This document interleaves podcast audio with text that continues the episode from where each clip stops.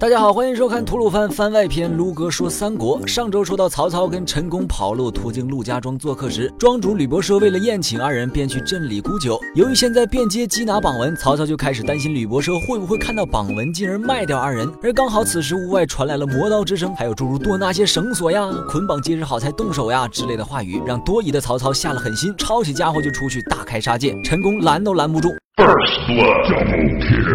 Killing spree, triple kill, dominate, wicked sick, monster kill, shit. 等他们发现原来庄民们只是要杀猪，并无加害之意时，院子中所有人已经被曹操一人团灭。知道此处已经待不住的曹操二人只能继续跑路。路上遇到了沽酒而归的吕伯奢，曹操估摸着老子杀了他全家，他肯定要带人来围我，于是一不做二不休，顺手把吕伯奢也给怼了。陈宫一看，我操，你刚都杀错人了，干嘛要错上加错？曹操听了冷冷一笑，宁叫我负天下人，休叫天下人负我。听到这里，陈宫才发现原来这位愿意舍身刺董卓的大英雄曹操，居然是个不义之人。于是趁着夜晚，曹操入睡后便不辞而别，从此二人分道扬镳。不过也幸好陈宫有意留了一手，没杀掉曹操，不然就《三国演义》全剧终了。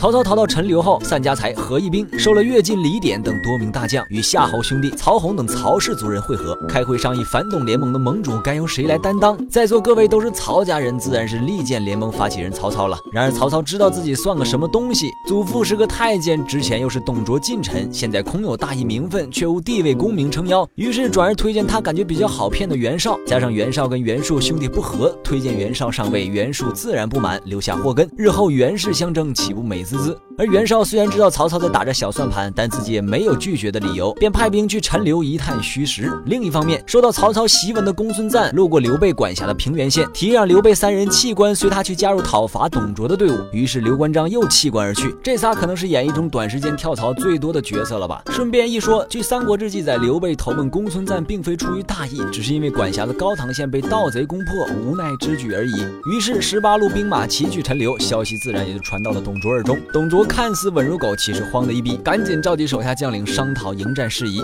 此时人群之中突然钻出了一个华雄，自荐率兵迎战打头阵的孙坚。这孙坚也是苦逼，先是负责粮草的袁术耍心机不给粮草，导致自军士气低下，攻不下城池。后又被华雄带兵夜袭抄老家，差点把自己都给搭上了。盟军连番大败，让袁绍很忧郁。恰逢这时候，华雄要到盟军阵前叫阵，袁绍就想着，若能斩华雄，定能重振军心。于是先后派出了自告奋勇的于赦，自己没出声却被上司卖掉的上将潘峰两人先去单挑，却连个斩杀画面都没有，就被华雄单杀。此时只是个小小马弓手的关羽站了出来，要前去挑战。虽被袁绍、袁术所不齿，但关二哥气质不凡，让曹操很是欣赏，命人取一杯热酒给关羽一壮行色。关羽是什么人？三国武神啊！只留下一句：酒且斟下，老子去去便来。便骑马迎战华雄，高手过招，胜负只在刹那。这两人交手不过一回合，华雄便被斩于马下。当关羽提着华雄人头归来时，刚热的酒还没有凉透，这就是著名的温酒斩华雄。然而当年地位官职说明一切，这小小的马弓手，即便是振奋了士气，但毕竟身份低微，让帐内大佬自觉丢脸，便相继离去，丢失一员大将。董卓决定带上吕布坐镇虎牢关，抵御反董联盟，还把袁绍的叔叔太傅袁伟杀死，头挂泗水关前，这激起了袁绍的怒火，率领盟军直指虎牢关。但虎牢关本就是易守难攻之地，盟军首战大败，只能班师回营商讨对策，却一筹莫展。此时刘备提出了一计妙策。